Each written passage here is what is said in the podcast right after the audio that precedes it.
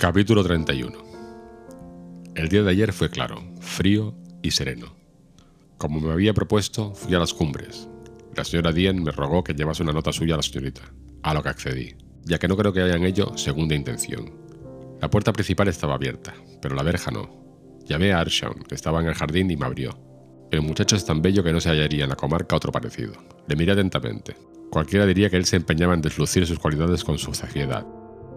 Pregunté si estaba en casa el señor Heathcliff, y me dijo que no, pero que volviera a la hora de comer. Eran las once, y manifesté que le esperaría.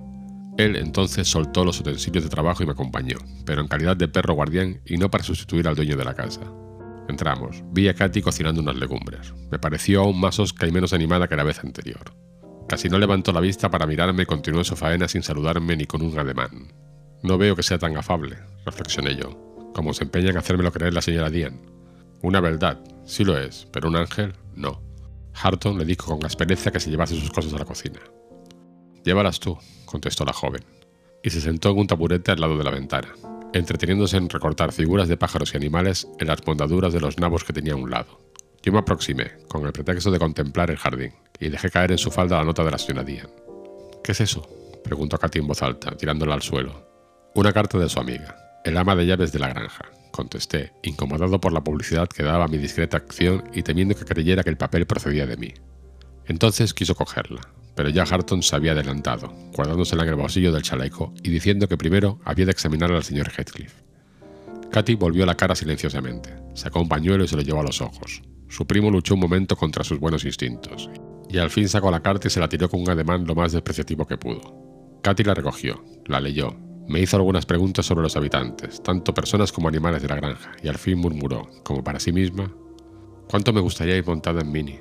¿Cuánto me gustaría subir allá? Estoy fatigada y hastiada, Harton. Apoyó su linda cabeza en el afaizar de la ventana y dejó escapar no sé si un bostezo o un suspiro, sin preocuparse de si la mirábamos o no.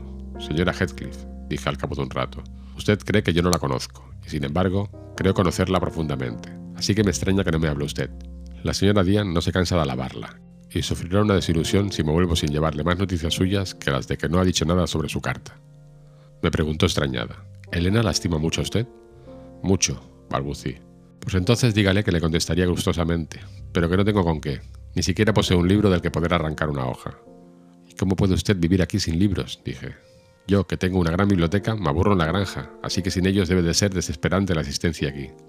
Antes yo tenía libros y me pasaba el día leyendo, me contestó pero como el señor Heathcliff no lee nunca, se le antojó destruirlos. Hace varias semanas que no veo ni sombra de ellos. Una vez revolví los libros teológicos de José, con gran indignación de este, y otra vez, Harton, encontré un almacén de ellos en tu cuarto. Tomos latinos y griegos, cuentos y poesías, todos antiguos conocidos míos. Me los traje aquí, y tú me los has robado, como las urracas, por el gusto de robar, ya que no puedes sacar partido de ellos. Hasta puede que aconsejaras a señor Heathcliff, por envidia, que me arrebatase mis tesoros, pero la mayor parte de ellos la retengo en la memoria, y de eso sí que no podéis privarme. Harton se ruborizó cuando su prima reveló el robo de sus riquezas literarias y desmintió enérgicamente sus acusaciones. Quizás el señor Harton siente deseos de emular su saber, señora, dije yo, acudiendo en socorro del joven, y se prepara a ser un sabio dentro de algunos años mediante la lectura. Sí, y que entre tanto me embrutezca yo, alegó Katy. Es verdad, a veces le oigo cuando intenta deletrear, y dice cada tontería. ¿Por qué no repites aquel disparate que dijiste ayer? Me di cuenta cuando apelabas al diccionario para comprender lo que significaba aquella palabra, y te oí jurar y maldecir cuando no comprendiste nada. Noté que el joven pensaba que era injusto burlarse de su ignorancia y a la vez de sus esfuerzos para corregirla. Yo compartí su sentimiento, y recordando lo que me contara la señora Dian sobre el primer intento de Harton para disipar las tinieblas en el que le habían educado, comenté. Todos hemos tenido que empezar alguna vez, señora, y raro es el que no haya tropezado en el umbral del conocimiento. Si entonces nuestros maestros se hubiesen burlado de nosotros, aún seguiríamos dando tropezones. Yo no me propongo limitar su derecho a instruirse, repuso ella, pero él no tiene derecho a apoderarse de lo que me pertenece y profanarlo con sus errores y faltas de pronunciación. Mis libros de verso y en prosa eran sagrados para mí, por los recuerdos que me despertaban, y me es odioso verlos mancillados cuando los repite su boca. Además, ha elegido para aprender mis obras favoritas, como si lo hiciera a propósito para molestarme. Durante unos instantes, el pecho de Harton se agitó en silencio. Estaba colérico y mortificado, y le costó mucho dominarse. Yo me puse en pie y me asomé a la puerta. Él salió de la habitación y a los pocos minutos volvió cargado con media docena de libros. Se los echó a Katy en el regazo y dijo, Ahí los tienes. No quiero volver a verlos más, ni a leerlos, ni a ocuparme para nada de lo que dicen. Yo no los quiero, contestó ella. Me harían recordarte y los odiaría. Sin embargo, abrió uno que mostraba haber sido manoseado muchas veces, y comenzó a leer un pasaje con la pronunciación lenta y dificultosa de alguien que estuviera aprendiendo a leer. Después se echó a reír y lo tiró. Escuchad, dijo después, y comenzó a recitar de la misma manera los versos de una antigua balada. Él no pudo aguantar más. Oí, sin sentirme inclinado a censurarle del todo, un bofetón que hizo callar la provocativa lengua de la muchacha. Ella había hecho todo lo posible para exasperar los incultos, pero susceptibles sentimientos de amor propio de su primo, y a este no se le ocurría otro argumento que aquel tan contundente para saltar la cuenta. Después, él cogió los libros y los arrojó al fuego. Me di cuenta de que este holocausto que hacía en aras de su rencor le era muy penoso. Supuse que mientras los veía arder, recordaba el placer que su lectura le había producido, y también pensé en el entusiasmo con que había empezado secretamente a estudiar. Él se había limitado a trabajar y a hacer una vida vegetativa hasta que Katy se cruzó en su camino. El desprecio que ella le demostraba y la esperanza de que algún día la felicitase habían sido los motivos de su afán de aprender, y he aquí que, por el contrario, ella premiaba sus esfuerzos con burlas.